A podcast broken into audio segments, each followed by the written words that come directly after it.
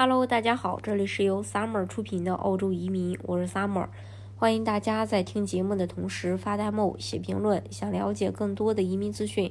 可以加微信二四二二七五四四三八，或者是关注公众号“老移民 Summer”，关注国内外最专业的移民交流平台，一起交流移民路上遇到的各种疑难问题，让移民无后顾之忧。虽然澳大利亚政府已经加速处理签证，但境内的技术移民数量仍比疫情前少1.2万多人。商业团体呼吁政府简化签证程序，让更多技术人才尽快入境。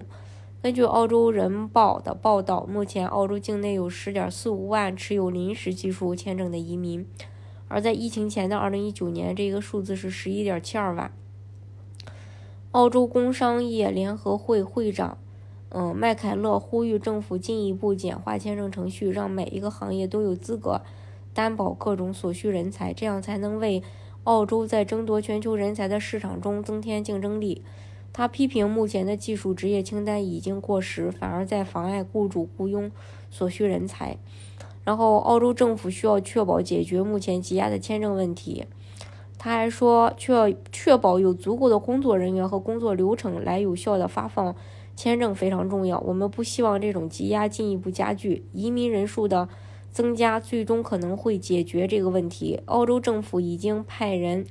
呃，来处理签证申请，目前审批时间已经大幅缩短。去年五月，百分之七十五的临时技术签证的审批时间是一百二十天，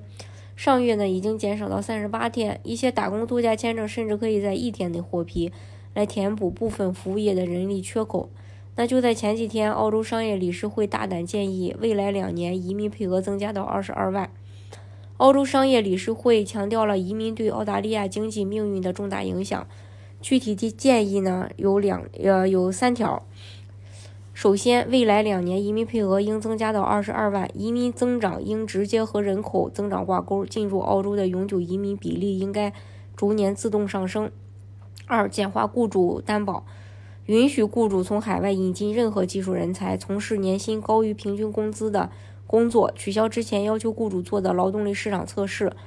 为临签持有人提供容易的转永居通道，比如减少担保就业的时间。三、全面改革移民系统，简化移民系统，取消职业清单，提供临专永居的通道。增加永久移民的比例，在二零二二年的就业和技能峰会上，澳洲政府甚至将永久移民上限从十六万提高到十九点五万人。为什么那么做呢？当然也是因为澳洲它是非常的缺人的，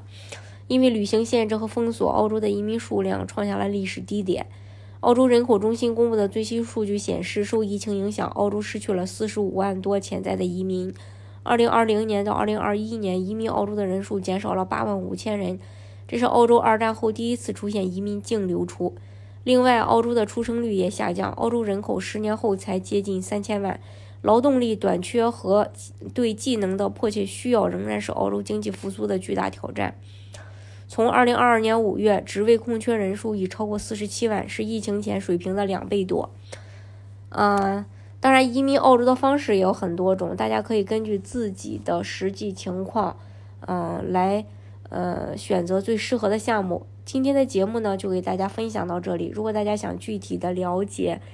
澳洲的移民政策的话，可以加微信二四二二七五四四三八，